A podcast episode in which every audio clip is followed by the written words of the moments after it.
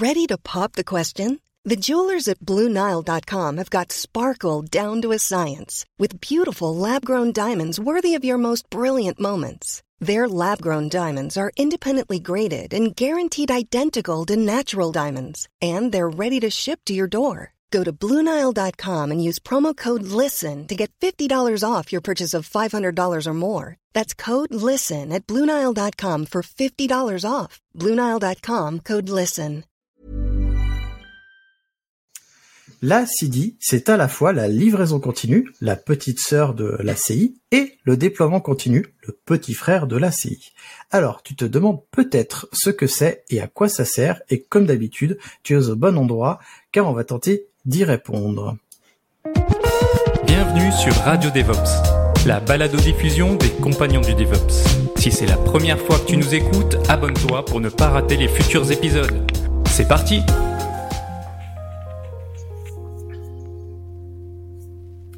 Bonjour à toi, chers compagnons, et bienvenue dans ce nouvel épisode de Radio DevOps, ton émission de vulgarisation DevOps et Cloud.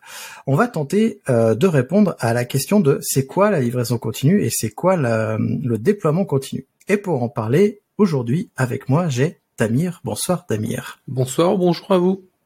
Et j'ai aussi Mathieu. Bonsoir, Mathieu. Bonsoir à tous. Et enfin, j'ai René. Bonsoir, René. Bonsoir ou bonjour à tous. Mais avant qu'on commence, toi-même tu sais, je vais faire l'appel à l'abonnement classique.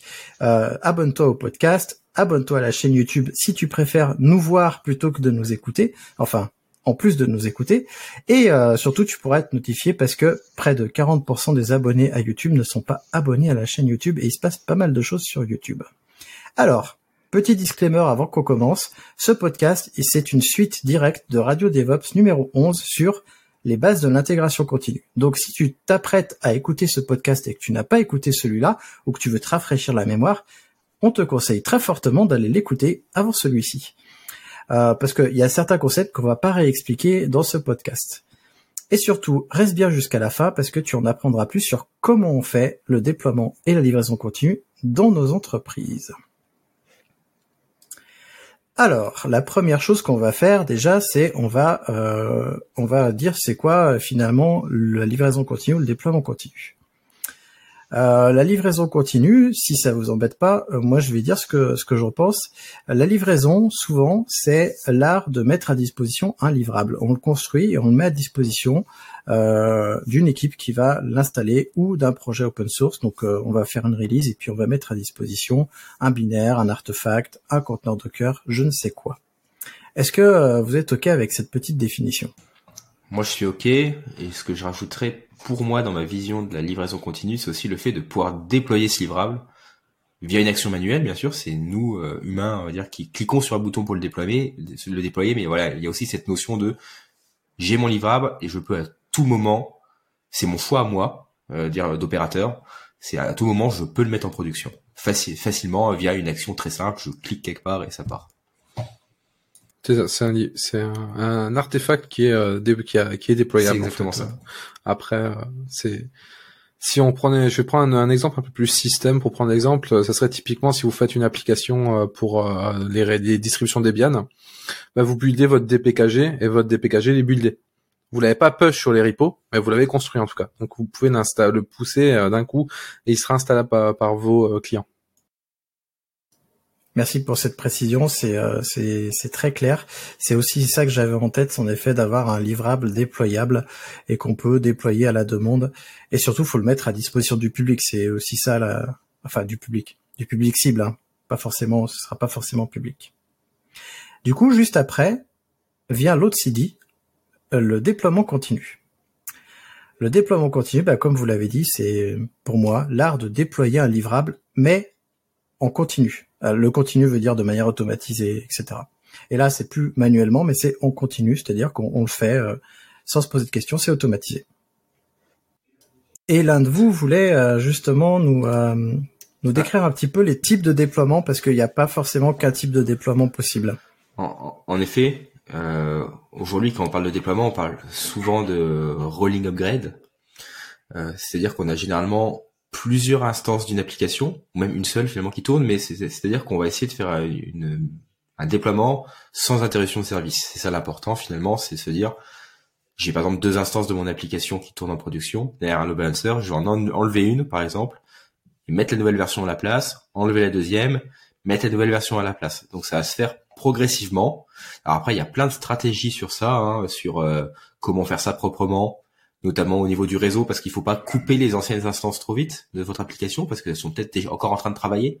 Donc ça serait dommage de les interrompre en plein traitement, et donc euh, qu'un client reçoive une erreur, une erreur ou qu'un job soit tué dans ce, ce, déploiement. Mais voyez, mais voilà, il y a vraiment cette logique de je déploie en faisant un rolling, un rolling restart, on va dire un rolling au de mes applications, où euh, voilà, peu à peu ma nouvelle version va se mettre à jour.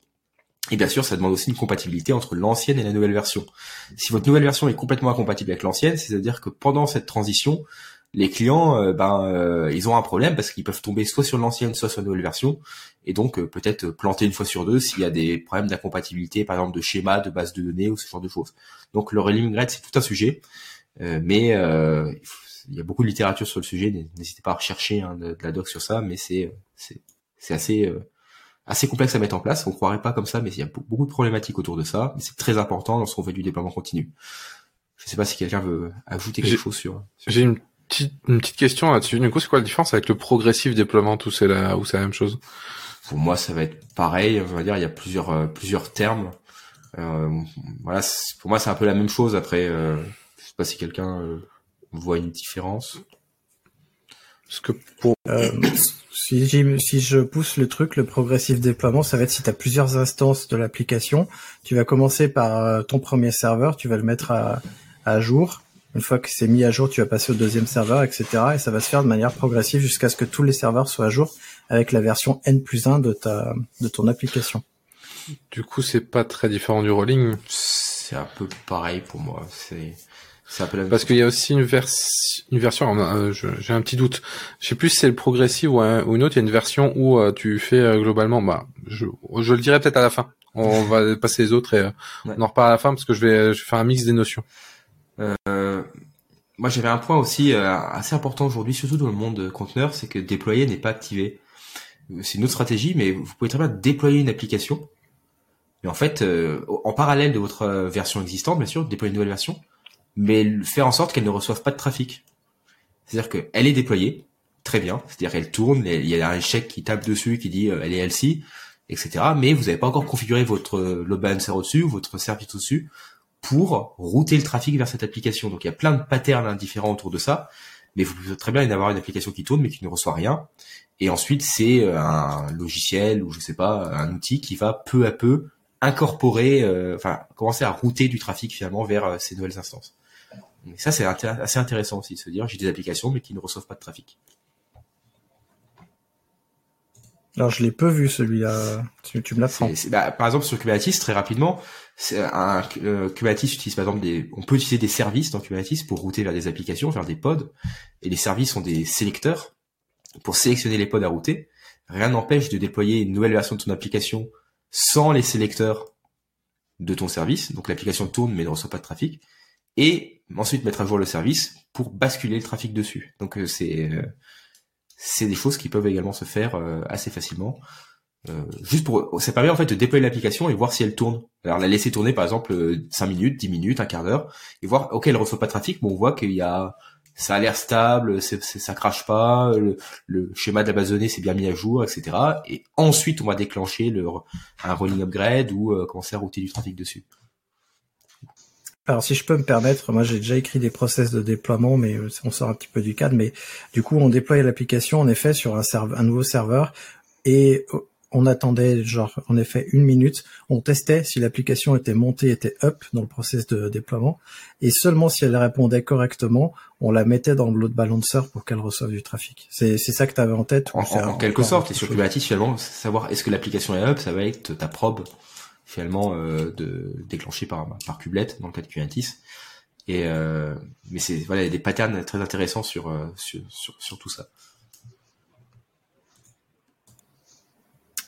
Il y a un autre process de déploiement que René va nous décrire, qui, qui est un process que j'aime beaucoup aussi. Ouais, je vais, je vais, je vais tenter. C'est Blue Green Deployment.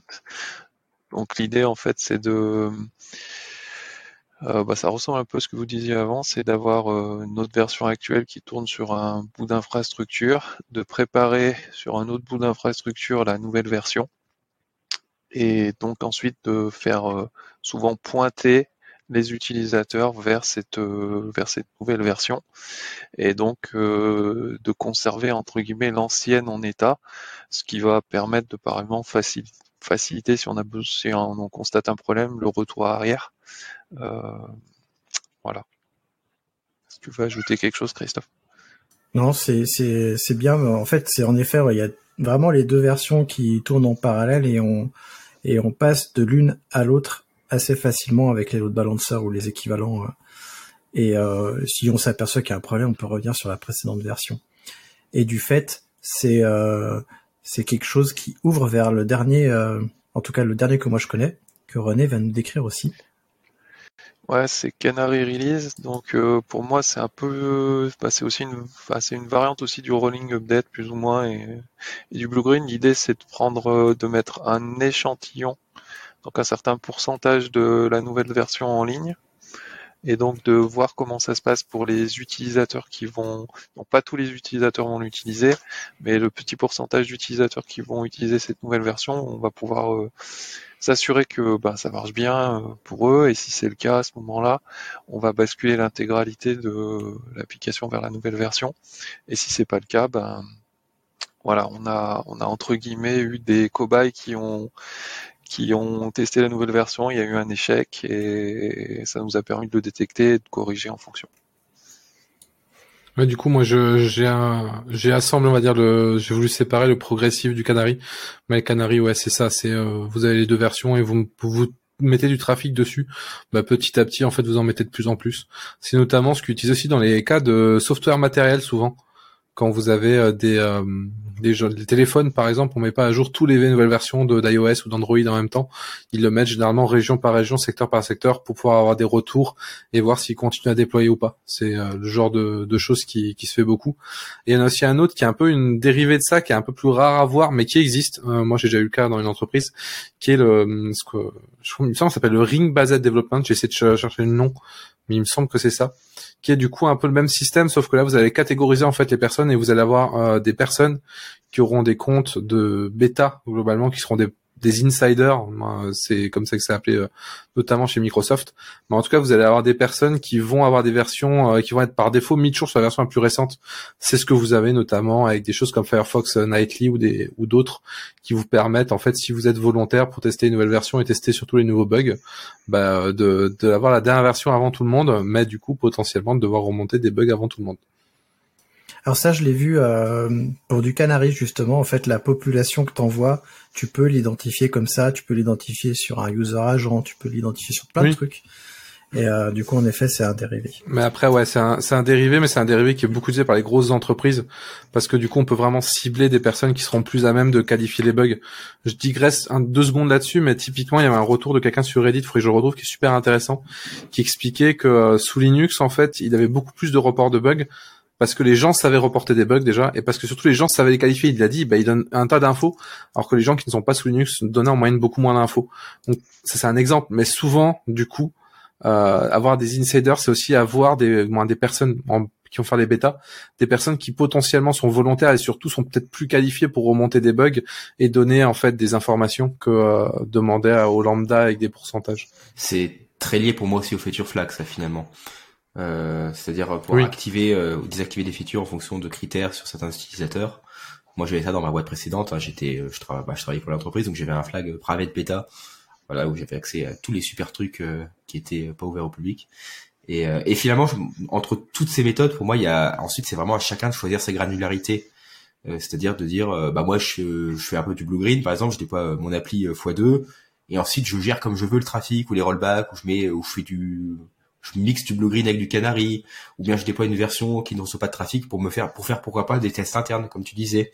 Donc seulement des utilisateurs très spécifiques pourront aller sur ces versions pour euh, seront routés vers, ces versions ou des programmes de test pour qualifier la release. Enfin bref, il y a ensuite c'est vraiment à chacun de choisir. Euh, voilà, ce que je veux dire, c'est qu'il n'y a pas de méthode toute faite en fait. Il y a plein de granularité dans toutes ces méthodes. C'est ça. Alors justement, tu parlais des feature flags, c'est euh, c'est intéressant, mais souvent moi les feature flags, je les vois euh, pas en Canary, je les vois vraiment en rolling, euh, parce qu'en fait tu vas déployer une nouvelle version de l'application avec du code mais qui est pas activé, et on va pouvoir l'activer soit avec de la config dans la base de données, soit euh, soit avec le redéploiement d'une nouvelle version. C'est quelque chose que je vois régulièrement ça. Mais du coup, on est passé un peu vite sur Canary. Euh, qui peut me dire pourquoi est-ce qu'on appelle ça Canary déploiement? C'est à cause des canaris Ouais. dans les mines, si je me sens bien, des petits oiseaux, non? C'est ça. C'est ouais, souvent les mineurs euh, embarquaient un, un canari pour savoir si euh, euh, pour se prémunir des, du grisou quoi, enfin ou des, des gaz toxiques. Et le canari étant plus petit que l'homme, souvent il Il succombait avant, ouais. décédait avant.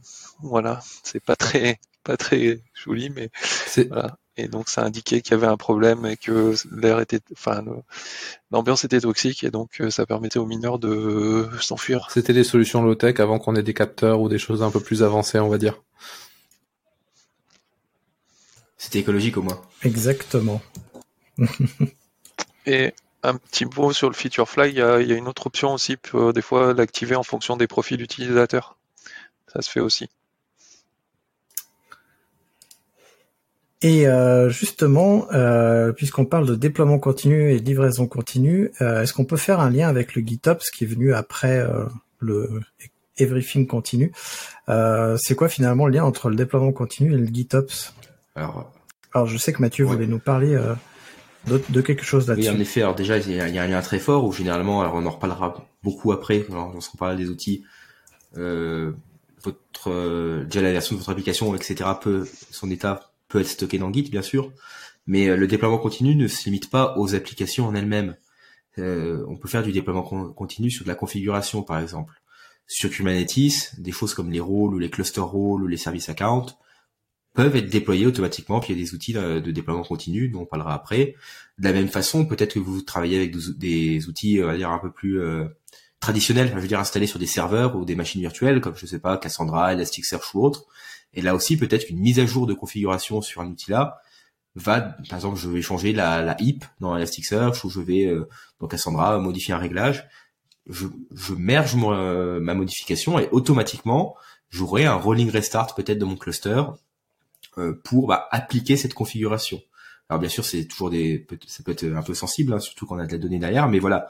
Le point important, c'est que le déploiement continu ne s'applique pas qu'aux applications, et aujourd'hui, on peut traiter de la configuration au sens large comme une application et euh, même faire, pourquoi pas même des tests hein, sur vos configurations. Alors on, pense bien sûr à des linters, à des choses comme ça, on reparlera de tests après, mais euh, on peut aussi aller très loin sur le déploiement continu de configuration. Ouais, c'est important de rappeler que le déploiement continu, en effet, ça, ça ne concerne pas que les applications. Et du coup, le GitOps, c'est venu après parce que euh, le, déploiement continu et la livraison continue, c'est tout basé sur l'automatisation. Et qui dit automatisation dit code. Qui dit code dit Git aujourd'hui. Et donc, GitOps, ça veut évidemment dire qu'on va tout stocker dans Git et Git est notre référence. Je vous renvoie à l'épisode de podcast justement là-dessus où on parlait de GitOps, enfin où je parlais tout seul de GitOps. Euh, et GitOps a, est, venu un peu plus tard, euh, notamment avec l'avènement de Kubernetes, j'ai commencé à en entendre parler, je sais pas si vous c'était pareil, de cette, cette méthode-là de déploiement euh, avec Kubernetes. Je sais pas si on en parlait un petit peu avant. On en parlait déjà un peu avant, je pense. Moi, j'en avais déjà un peu. C'est vrai que c'est beaucoup plus dé démocratisé maintenant, mais euh, déjà, on va dire à l'époque entre guillemets, quand j'ai commencé à travailler, c'était des choses qu'on faisait déjà avec euh, des outils hors Kubernetes, dont on parlera tout à l'heure, mais notamment Ansible, où on avait un fichier YAML qui décrivait bah, l'état des versions, etc., de chaque composant, etc., et ensuite on se basait là-dessus pour faire nos, euh, nos pipelines de déploiement continu, par exemple. Donc, mais Kubernetes a vraiment dé démocratisé la chose, en effet. Ouais, je parlais vraiment du flux GitOps qui a été décrit par, euh, je sais plus quelle société. Euh... NX, non? Bon. Non, c'était pas NX, mais c'est pas grave, je retrouverai ça et je le mettrai dans les dans les liens de l'épisode. Euh, tout ça pour dire que le GitOps, nous, on parle souvent de GitOps en mode push ou en mode pull, ce qui fait qu'en fait, quand on déploie, on a deux méthodes. On a la méthode traditionnelle où on va pousser nos applications, nos configurations sur nos serveurs, sur nos plateformes, enfin sur ce qu'on veut, ou on a une méthode qui, selon moi, est un peu plus récente, où c'est le serveur lui-même, on va parler du serveur ou le service lui-même, qui va chercher euh, tout ce qu'il doit mettre à jour. Euh, et ça, euh, c'est c'est en fonction de ce qu'on veut faire. On peut prendre l'un ou l'autre, euh, l'une ou l'autre des méthodes. On, y reviendra peut-être plus tard dans les retours d'expérience, euh, justement pour dire ce qu'on en pense, à moins que vous ayez quelque chose à rajouter sur, juste sur ces deux méthodes-là. Des fois, elles peuvent se combiner. Euh, pour, pour, moi, en fait, c'est euh, c'est-à-dire ça peut être quelque chose qui poule régulièrement l'état voulu euh, et en fonction de ce qui est détecté, va pousser ensuite du changement. Donc en fait, des fois, il y a un peu un mix euh, des choses, c'est-à-dire je, je surveille un état, je surveille par exemple la version de mon application et quand je détecte un changement, je déclenche un push, par exemple, sur euh, donc un push euh, lancer un déploiement d'une manière ou d'une autre, taper une API pour déclarer. Donc, des fois, la frontière, selon les outils, la frontière est un peu ténue entre pull et push parce que des fois, les deux sont mixés dans le même outil. Du moment qu'on observe quelque chose, on fait du pull, mais pour déployer, des fois, on a du push aussi. Et je vais peut-être dire une bêtise, mais il me semble que le pull, ça se rapproche plus justement dans des idées de non-déviation de la configuration et donc de regarder très régulièrement euh, où on en est. Et si on n'a pas dévié. Ça, peut être fait en mode push, je pense euh, notamment à, à quoi que je sais pas, à Rudder qui est un outil de mise en conformité permanente où, euh, mais il se base sur un agent. Alors je sais pas si c'est le mode push ou pull qui est utilisé, mais en tout cas il y a un serveur qui euh, regarde régulièrement ce qui se passe et puis il met à jour, enfin il envoie très certainement des actions aux agents et les agents euh, peuvent se mettre à jour. Ready to pop the question? The jewelers at BlueNile.com have got sparkle down to a science with beautiful lab-grown diamonds worthy of your most brilliant moments. Their lab-grown diamonds are independently graded and guaranteed identical to natural diamonds, and they're ready to ship to your door. Go to Bluenile.com and use promo code LISTEN to get $50 off your purchase of $500 or more. That's code LISTEN at Bluenile.com for $50 off. Bluenile.com code LISTEN. Millions of people have lost weight with personalized plans from Noom, like Evan, who can't stand salads and still lost 50 pounds. Salads, generally, for most people, are the easy button, right? For me, that wasn't an option. I never really was a salad guy. That's just not who I am. But Noom worked for me. Get your personalized plan today at Noom.com. Real Noom user compensated to provide their story. In four weeks, the typical Noom user can expect to lose one to two pounds per week. Individual results may vary. Et euh, quand on va faire du, du déploiement continu, puisqu'on va parler de déploiement continu, la livraison continue, c'est plutôt euh, côté intégration continue, est-ce qu'on a des prérequis? Et euh, c'est de ça dont on va parler. Et euh, Damir, tu as, quelques prérequis à nous proposer? Oui, bah moi j'ai deux prérequis qui me reviennent un peu euh, en, tête, on va dire. Première, c'est qu'il y a un enjeu de confiance en fait dans sa chaîne CI/CD.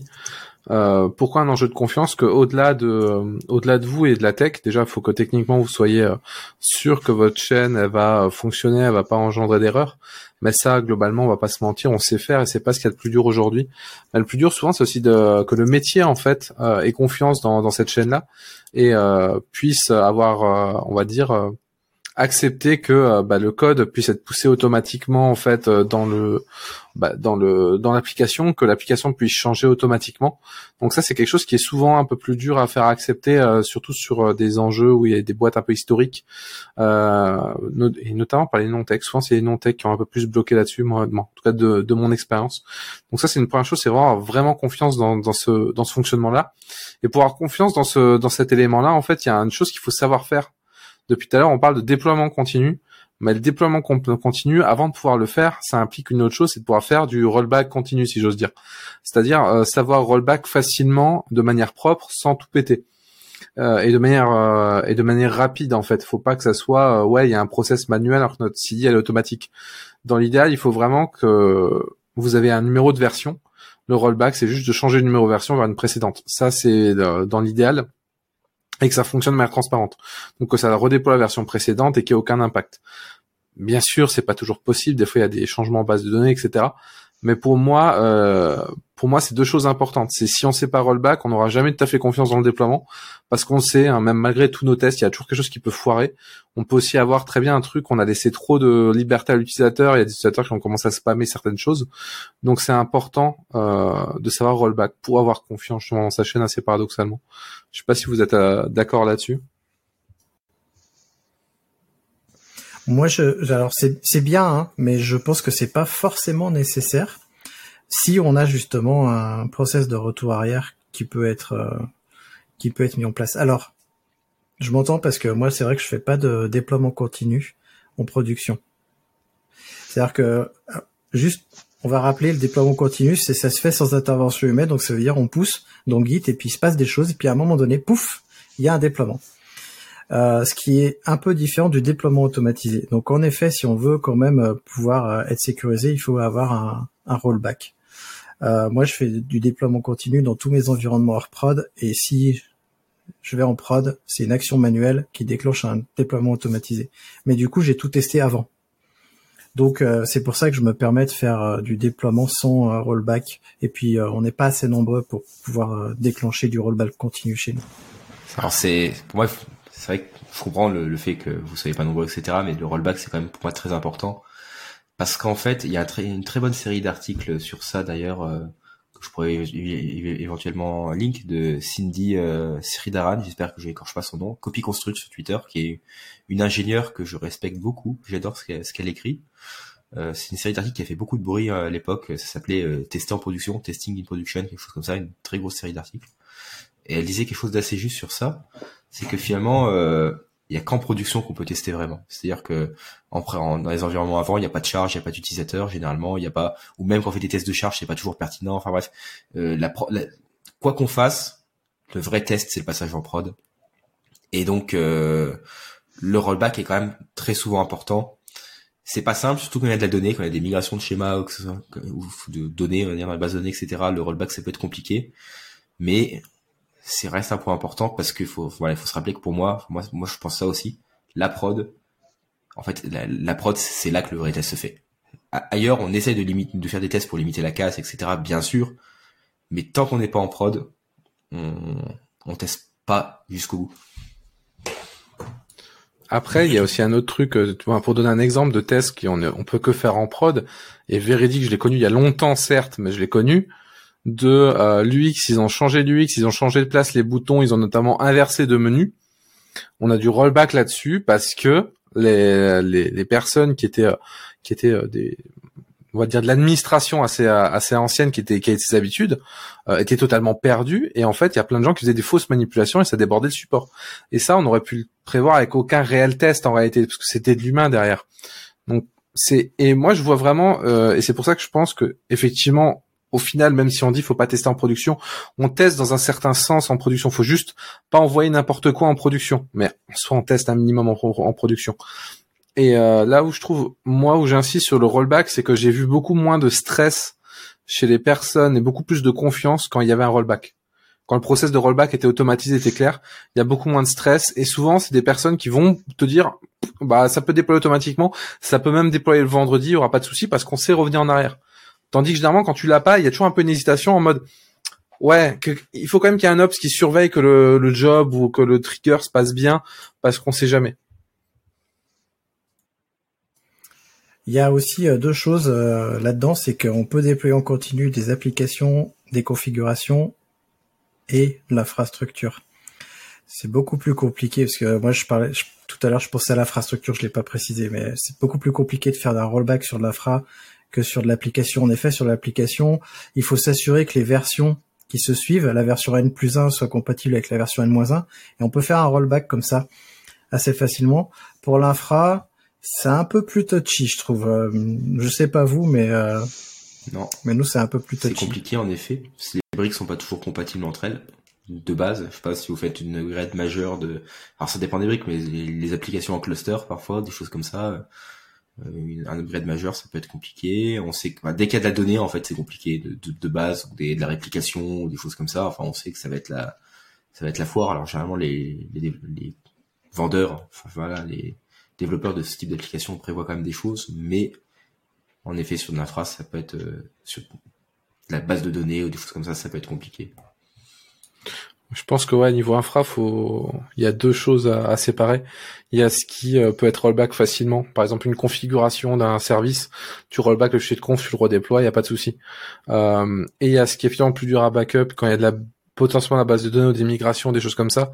Et euh, effectivement, dans les cas-là, pour moi, on rentre dans quelque chose qui peut potentiellement être fait dans de la CI/CD, mais il faut mettre vraiment des grosses, des gros warnings avec du des sauvegardes avant et après, etc.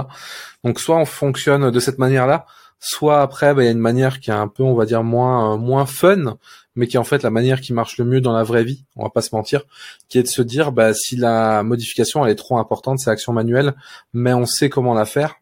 Mais par contre, voilà, c'est c'est pas c'est pas totalement automatisé. Mais moi, je fais vraiment le distinguo entre les deux, où il y a des choses qui sont des actions, on va dire. Euh, trop spécifiques pour être automatisés à chaque fois, etc.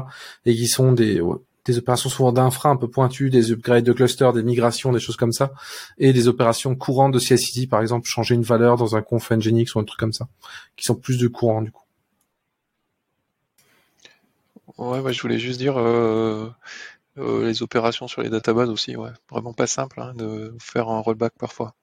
il y a des outils qui permettent de, de faire ça sur certaines base de données, mais sur d'autres, c'est c'est pas ça existe pas. Enfin, c'est pas forcément aussi facile que ça. Et puis ben parfois il y a un aspect, parce que j'ai été confronté à ça il y a pas très longtemps, euh, des fois des aspects qui euh, performance euh, pour faire euh, parfois un, un rollback ou certaines choses qui, qui peuvent rentrer en ligne de compte.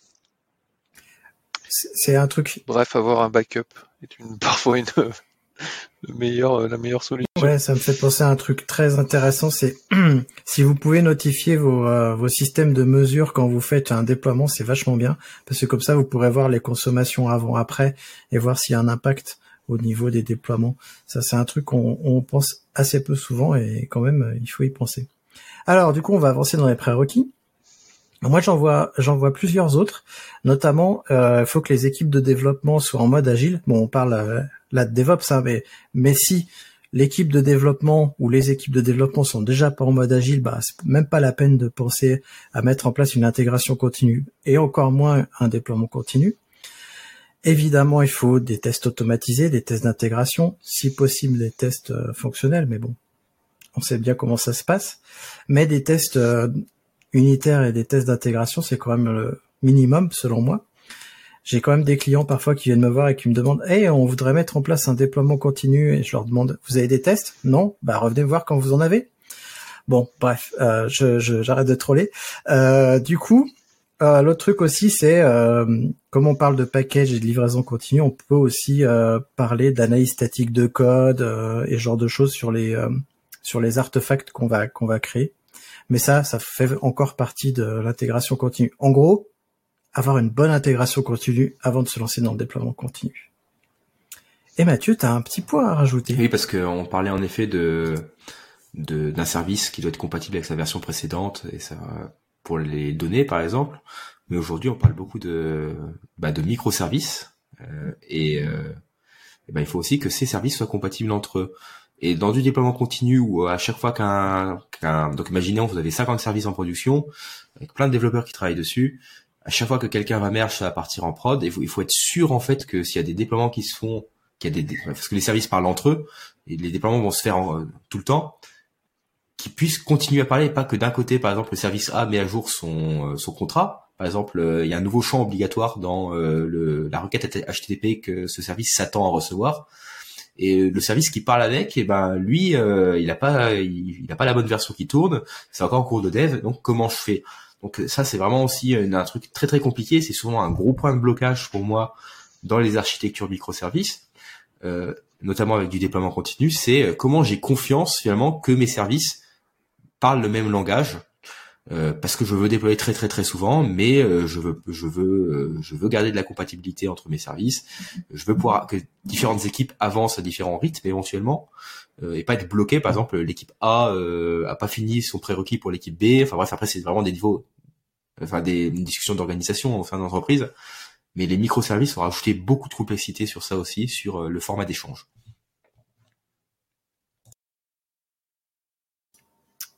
Merci. Je pense qu'on a fait le tour des prérequis et on va pouvoir parler, euh, on va pouvoir rentrer du coup dans le vif du sujet sur quoi on fait tourner une intégration, enfin j'ai vendu le, une, un déploiement ou une livraison continue. Euh, bah du coup en fait, on a parlé de tout un tas d'outils dans l'épisode d'intégration continue. Grosso modo, euh, dès qu'on a une gestion de pipeline, quel que soit l'outil, a priori, on doit pouvoir faire du déploiement continu, puisque en fait, à partir du moment où on peut faire, pour moi, l'intégration continue, qu'on peut déclencher euh, bah, n'importe quel euh, programme, on peut faire du déploiement continu, au moins en mode push. Le mode pull, on va en parler un petit peu plus précisément, parce qu'on va aborder un petit point Kubernetes, on va atteindre notre point Kubernetes et on va parler de quelques petits, euh, quelques petits outils. Alors récemment, chez nous, on a on a fait un POC et on a observé euh, pas mal d'outils qui sont dédiés au déploiement continu dans Kubernetes, notamment Flux, Spinnaker et euh, Argo CD. Euh, on a beaucoup on a beaucoup euh, joué avec Argo CD, un peu moins avec les deux autres. Donc je voulais savoir ce que vous en pensez avant. Mais tous ces outils-là, en fait, grosso modo, ce qu'ils permettent de faire, c'est vous installez quelque chose dans votre agrégat Kubernetes et vous le pluguez à votre dépôt Git et euh, ces outils-là, ils vont scruter le dépôt Git et dès qu'il y a un changement dans votre, euh, dans vos manifestes, dans vos infrastructures, etc., il va automatiquement l'appliquer dans votre Kubernetes. Est-ce que j'ai dit une bêtise, les gars?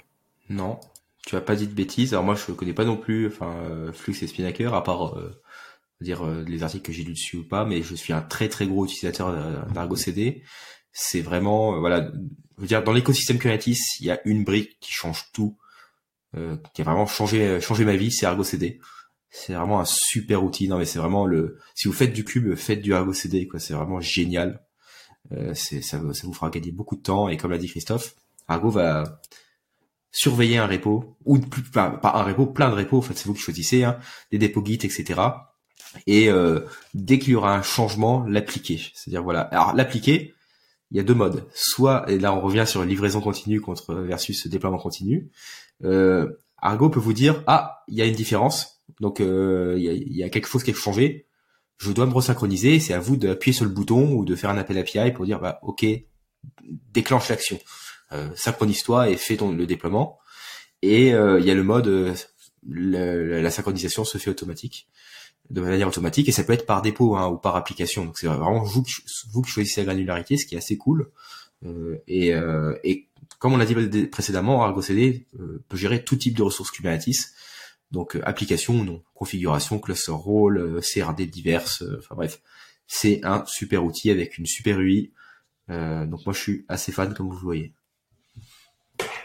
Je suis aussi fan que toi. Nous, a quand on a vu les autres et qu'on a vu Argo CD, qu'on a essayé, on a fait Argo CD, on a essayé, on a poussé et on est on est très fan aussi chez nous comme tu le dis, il y a une super UI euh, à tel point que euh, pratiquement on n'utilise que cette UI, on utilise, on n'installe même plus l'UI standard euh, Kubernetes, puisqu'avec Lens et ça, on s'en sort parfaitement.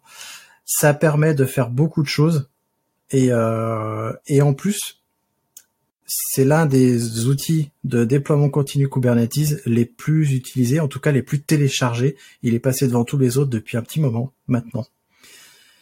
Qu'en pensez-vous d'Amir ou René? Moi perso, je l'ai vraiment. C'est un outil que j'ai vu deux trois fois chez des clients. J'ai jamais vraiment bossé dessus. Je, il fait partie de de ce nombre incalculable d'outils que j'ai dans ma dans ma liste d'outils à regarder, à tester un jour. Euh, liste qui ne finit pas de grandir malheureusement ou heureusement, je ne sais pas trop. Donc du coup, j'ai vu de loin. Je sais que beaucoup de monde en parle, euh, même sur le forum des compagnons de DevOps, hein, des gens en parlent. Euh, dans mon entreprise du coup précédente de la SNOGT, ils en parlent aussi. Donc du coup, euh, non, c'est un outil qui est ultra populaire et il y a des raisons, c'est qu'il fonctionne bien et c'est qu'il est ultra adapté à Kubernetes. Kubernetes a changé beaucoup de choses, offre beaucoup de possibilités et de ce que je vois en fait, euh, Argo CD, pour moi, c'est mis dans le package Kubernetes. Enfin, c'est aujourd'hui, tu pars sur du Kubernetes, j'ai l'impression que ça vient avec par défaut. Et tu réfléchis même plus trop à ça au final. Donc euh, non, l'outil a l'air bien. Après, bah, c'est un outil qu'il faut que je teste et voilà, faut du temps. Et puis en plus, il vient avec un écosystème d'autres outils, hein, parce qu'on n'a pas parlé des autres parce que c'est pas le sujet. Et toi, René, est-ce que tu fais du Kubernetes ou euh? Non, alors euh, juste pas, j'ai pas de. Euh, alors je connais Argo CD, j'ai un peu joué avec, mais pas pas dans des vrais cas, on va dire, d'exploitation. Ça reste plus du, du lab, donc voilà, je vais pas, en, voilà, j'ai pas grand chose de plus à dire que ce que vous avez dit. Bon après on pourrait parler de tout un tas d'autres outils comme euh, et autres, mais on les, enfin moi je les connais pas, je sais pas vous, mais il y en a plein. Donc faites-vous votre avis et au final choisissez Argo CD. Voilà, c'est tout ce qu'on peut dire avec Mathieu. Euh, bon du coup là, euh, le déploiement continue. Euh, quand est-ce qu'on va la déclencher dans, dans un flux de développement? Est-ce que euh, l'un de vous veut nous en dire quelques mots? Il y a plusieurs choix. Euh, moi, de mon expérience, enfin, en fait, ça dépend. J'ai connu plusieurs modes. Euh, après, il y a une partie Rex après. Je sais pas si je commence là-dessus, mais c'est vrai que ça peut être au moment où vous mergez finalement. Vous mergez votre branche, ça part en prod direct. Enfin, ça fait une release et ça part en prod. Il y a le mode un peu euh, hybride, livraison continue, où ça va être plutôt ok, vous mergez, ça fait une release, et peut-être que vous allez devoir ensuite mettre la nouvelle version, la référencer dans un fichier, dans un autre dépôt, même dans le même dépôt, c'est-à-dire faire, voilà, dire vraiment, je veux déployer cette version, et c'est pas fait automatiquement finalement. Donc là, on est plus sur de la livraison continue.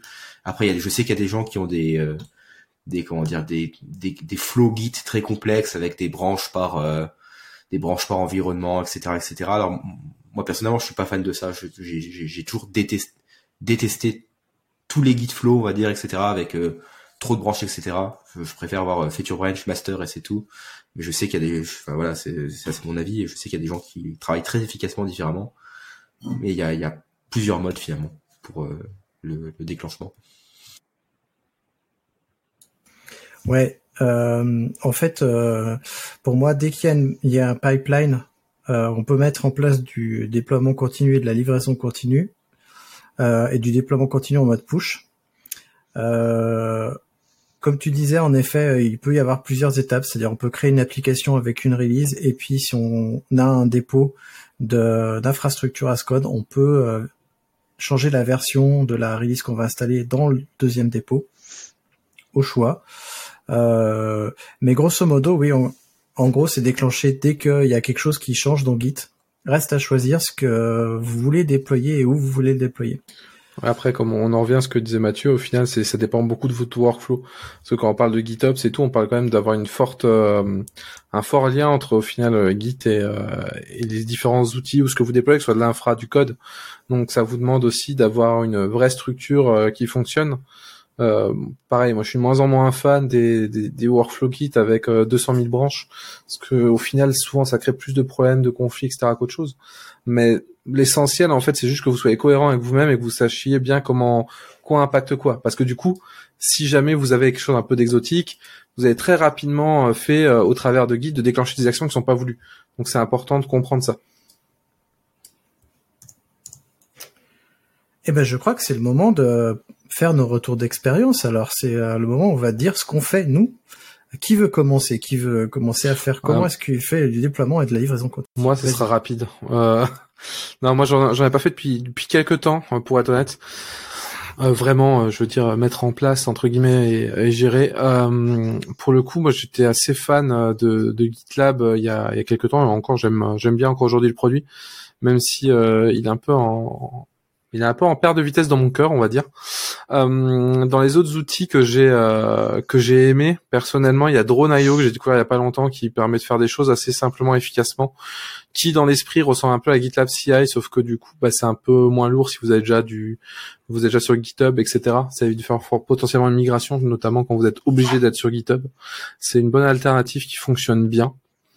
Et puis autrement, euh, moi j'ai pas, j'aime pas avoir de, de solution, on va dire pas préféré, mais euh, ça c'est c'est mon ancienne vie de consultant qui parle. Euh, j'aime bien pouvoir m'adapter aussi au contexte. typiquement GitLab j'aime bien, mais je sais que pour un très gros client, euh, c'est parce que je sur la solution sur laquelle je parti, parce que je sais que c'est assez c'est assez difficile à scale et que c'est un peu la boîte de Pandore avec 200 000 choses dessus. Et juste pour de la CI/CD, je prendrais peut-être plus un outil qui fait que ça et qui le fait bien, moi, qui, qui est concentré là-dessus. Donc ça c'est un peu pour pour mon point de vue euh, du coup de euh, de comment euh, comment ça marche. Après J'utilise euh, pour mon perso, j'utilise que du GitLab globalement, et en entreprise, bah ça dépend encore une fois. j'ai déjà vu globalement de l'Argo. Les deux dernières fois, j'ai vu c'était de l'Argo CD, mais j'ai très peu touché. Et la dernière dernière fois, c'était euh, c'était du drone. Tu m'étonnes parce que je pensais que drone était un projet abandonné il y a quelques années. J'avais vu avant de m'intéresser à GitLab CI et euh, bah tu m'apprends qu'il a repris de plus belle. Euh, alors ça, ça remonte il y a à quelques temps que j'ai utilisé drone et que j'avais bien aimé, mais il me semble pas que ce soit abandonné. Euh, ça, je, serais, je finirais mal ma journée, je serais assez triste.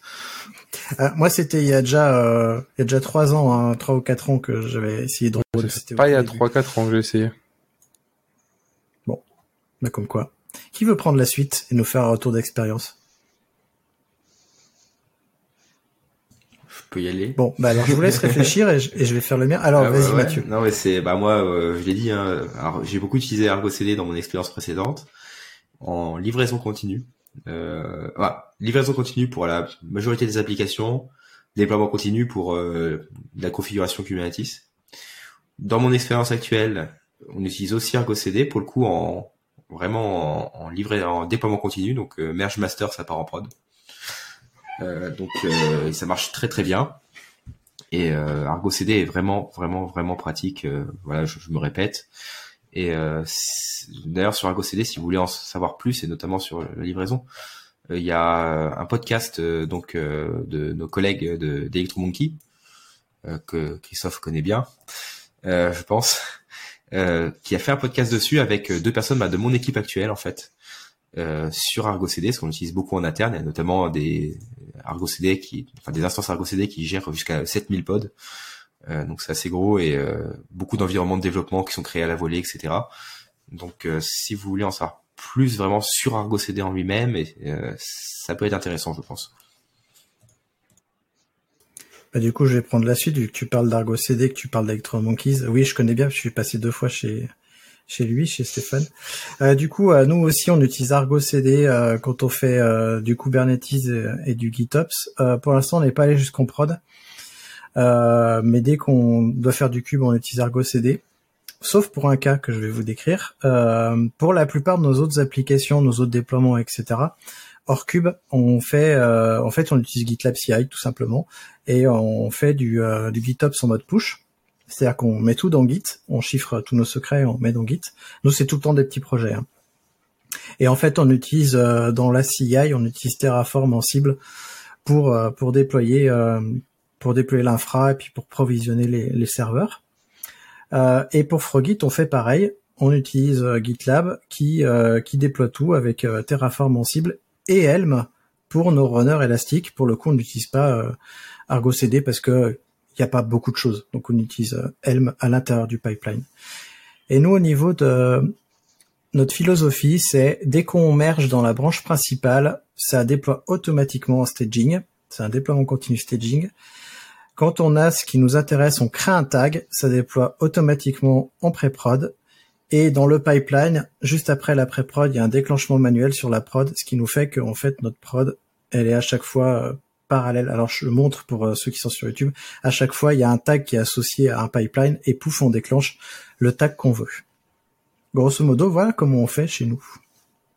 Et René, alors, chez vous?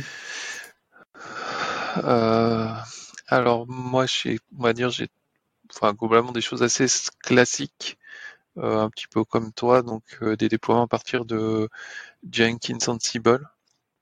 Euh, beaucoup d'Ansible en fait, donc pas mal de, clients qui ont qui, ont capitalisé beaucoup sur Ansible. Et euh, donc c'est voilà, soit Jenkins Ansible, soit euh, GitLab Ansible. Et j'ai une expérience aussi avec SAM, Serverless Application Model, utilisé dans le cadre de déploiement pour des applications serverless sur AWS. Donc une solution qui, alors SAM, c'est une surcouche en fait à CloudFormation qui est le produit de, je sais pas, de configuration de, des services AWS. Pas si c'est voilà, je sais pas si c'est la bonne définition, mais voilà, c'est l'idée. Euh, voilà, donc un outil euh, assez efficace pour euh, bah, pour paramétrer et, déployer toutes ces toutes, les, les lambda AWS voilà, est déclenché par par voilà un, merge sur sur sur une branche. Et en gros, cinq minutes après, tout, les, tout est, enfin, tout est enfin, c'est très très efficace, ça va très vite pour mettre à jour euh, euh, l'environnement et l'application en question. Eh ben merci. Alors je sais qu'on est nombreux ici à utiliser Ansible. Euh, nous, on a un petit souci. on a plein de déploiements dans tous les sens qui sont, vous l'aurez compris, déclenchés par tout un tas de pipelines GitLab. Et au niveau des logs, Ansible, c'est pas la, fête. Et je voulais savoir, est-ce que vous, vous avez utilisé Ansible Tower ou Ansible AWX pour euh, centraliser un petit peu les choses? Ou euh, est-ce que vous avez euh, utilisé ARA J'en ai parlé dans un autre épisode de podcast, un ARA qui est un outil qui permet d'avoir des logs sous forme navigation HTTP. Et on peut centraliser ces logs sur un serveur. Ce que nous, on va faire, on va créer un serveur ARA et on va tout envoyer dessus. Mais est-ce que vous, vous avez utilisé des trucs de ce genre-là? Alors, je vais répondre. Pardon. Euh, non, bah moi, je, quand tu as euh, euh, proposé ARA, en fait, j'ai vu un post de, sur, sur ARA de, ta part. non, je connaissais pas. Et effectivement, c'est un outil, un outil intéressant. Après, Ansible Tower, non pas, j'ai pas eu. Alors je connais, j'ai eu un petit peu joué avec. Euh, c'est vrai que ça a l'air assez, assez sympa. Et après, nous, ce qu'on fait, c'est alors c'est pas une centralisation, peut enfin, pas si on peut vraiment appeler ça de la centralisation, mais en fait, dans tous nos builds, par exemple, on remonte les logs dans Jenkins. Donc, ça veut dire qu'on a sur notre serveur Jenkins, on a accès à, à tous les logs de, de build euh, et de déploiement.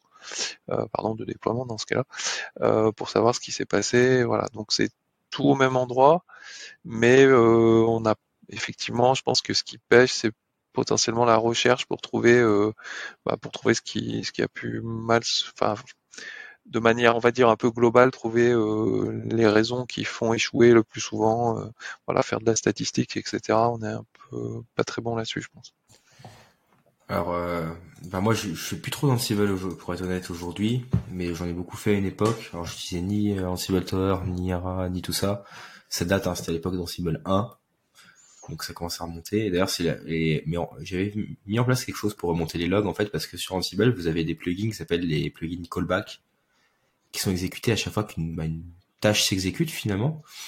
Et euh, vous pouvez mettre en gros des hooks sur euh, lorsqu'une tâche s'exécute et récupérer bah, l'ensemble de la tâche, c'est-à-dire euh, bah, la tâche, son message, son statut, ce, des variables diverses et variées, son temps d'exécution notamment, ce qui peut être aussi intéressant. En fait, moi, je poussais tout ça euh, via un script Python, euh, enfin un callback, c'est du Ansible, donc c'était en Python. Je poussais tout ça dans Kafka et après ça partait dans Elasticsearch, etc. Et j'avais des dashboards de déploiement, je pouvais faire de la recherche sur mes logs, etc. Donc même sans ces solutions-là, si vous pouvez, je pense que c'est toujours supporté les plugins callback dans Ansible. Euh, je sais qu'en Ansible 2 ça l'était, après j'ai un peu décroché hein, sur la sur la techno, mais euh, vous pouvez faire du développement très facilement et vous avez accès comme ça à l'entièreté des informations, des tâches, avec euh, le statut, le temps, etc. Et vous pouvez balancer ça dans n'importe quel gestionnaire de log parce que c'est du Python et donc vous pouvez importer, je sais pas, la librairie Elasticsearch, les librairies, enfin je sais pas ce que vous utilisez Splunk, je sais pas trop des services cloud, c'est c'est très intéressant en tout cas. Ouais, alors je te rassure, c'est exactement ce que fait Ara il se, il se plug là-dessus. Et puis après, il l'envoie sur un serveur que tu peux faire tourner en local ou que tu peux faire tourner sur un vrai serveur. Et puis, du coup, tu peux naviguer. Parce qu'en cible, c'est bien, mais quand ça plante, si t'as pas toutes les toutes les infos, bah pour débugger, c'est pas facile. Damir, un petit avis là-dessus? Ah, Moi, je, moi, j'avoue, je triche. Moi, du coup, les dernières fois où j'ai fait de l'ansible, c'était sur de l'infra immutable, donc du coup, c'est au build de l'image. Donc, j'ai moins ce, moins ce problème. Mais c'est, c'est une manière de contourner euh, ce type de, de problématique, on va dire. Mais j'ai un collègue qui euh, a beaucoup bossé avec AWX et il n'a jamais eu ce genre de problème, donc je pense que ça répondait plutôt bien à cette euh, problématique et que ça fonctionnait plutôt, plutôt bien de façon de ce qu'il me disait. Bon, bah, c'est cool alors. Eh bien, on arrive à la fin de cette émission. Euh, merci pour euh, tous vos éclairages. C'était vraiment euh, intéressant de discuter du déploiement continu, de la livraison continue depuis le temps qu'on se disait qu'on allait faire cet épisode.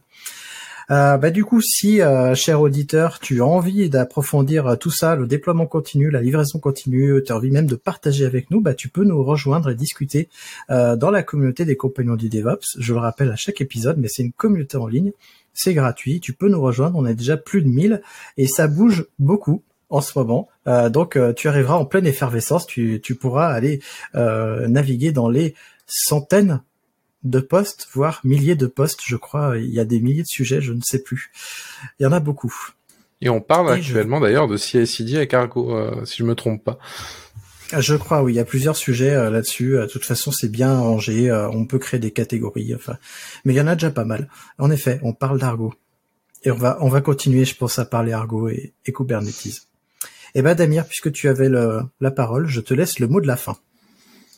Euh... Ah ben là tu me c'est moi que tu prends au dépourvu pour une fois. Euh, pour le coup euh, non mon mot de la fin c'est euh... bah, prenez le temps de, de faire les choses là, prenez le temps aussi bah, d'avoir confiance dans votre CI/CD, allez-y petit à petit. Euh, encore une fois CI/CD, moi j'aime bien dire CI/CD, CI/CD, parce que c'est des stades de maturité très différents et s'il faut du temps euh, avant d'automatiser le dernier clic du déploiement, bah, prenez le temps euh, pour être vraiment confiant là-dessus et pas stresser en permanence. Donc voilà, c'est mon petit mot de la fin. Mathieu, est-ce que tu veux bien prendre la suite? Euh, oui, je peux. Euh, bah moi, je vais revenir un peu sur ce que je disais tout à l'heure sur les compatibilités entre services. Si vous avez plusieurs services, beaucoup d'équipes, etc., pensez ça très en amont en fait. Faites vraiment en sorte d'avoir un- une manière de vérifier vos contrats entre services, euh, de faire euh, voilà, d'avoir confiance en fait sur les compatibili- compatibilités entre services, sur les features qui arrivent dans un service euh, ou cross service, c'est-à-dire quand vous avez des développements qui impliquent plusieurs services, etc.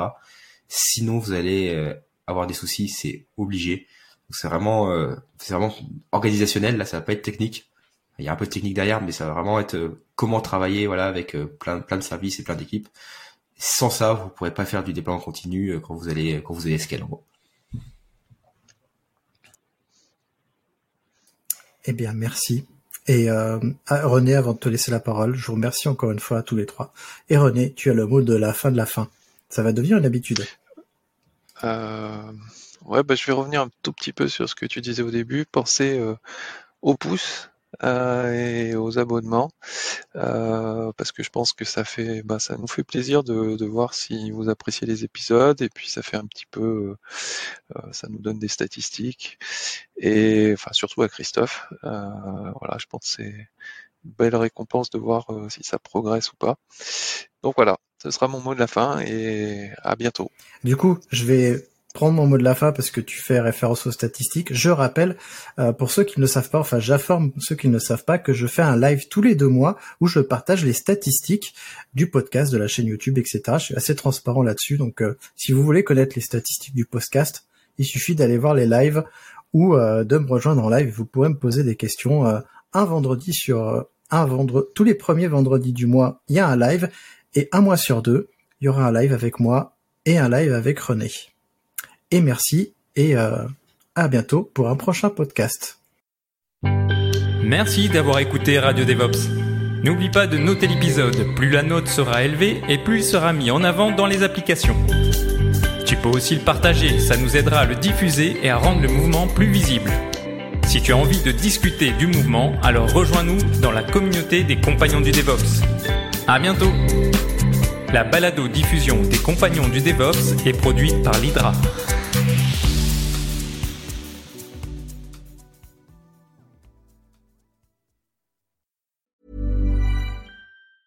Hi, I'm Daniel, founder of Pretty Litter. Did you know cats tend to hide symptoms of sickness and pain? I learned this the hard way after losing my cat, Gingy. So I created Pretty Litter, a health monitoring litter that helps detect early signs of illness by changing colors, saving you money and potentially your cat's life. Pretty Litter is veterinarian developed, and it's the easiest way to keep tabs on your fur baby's health right at home. Go to prettylitter.com and use code ACAST for 20% off your first order and a free cat toy. Terms and conditions apply. See site for details.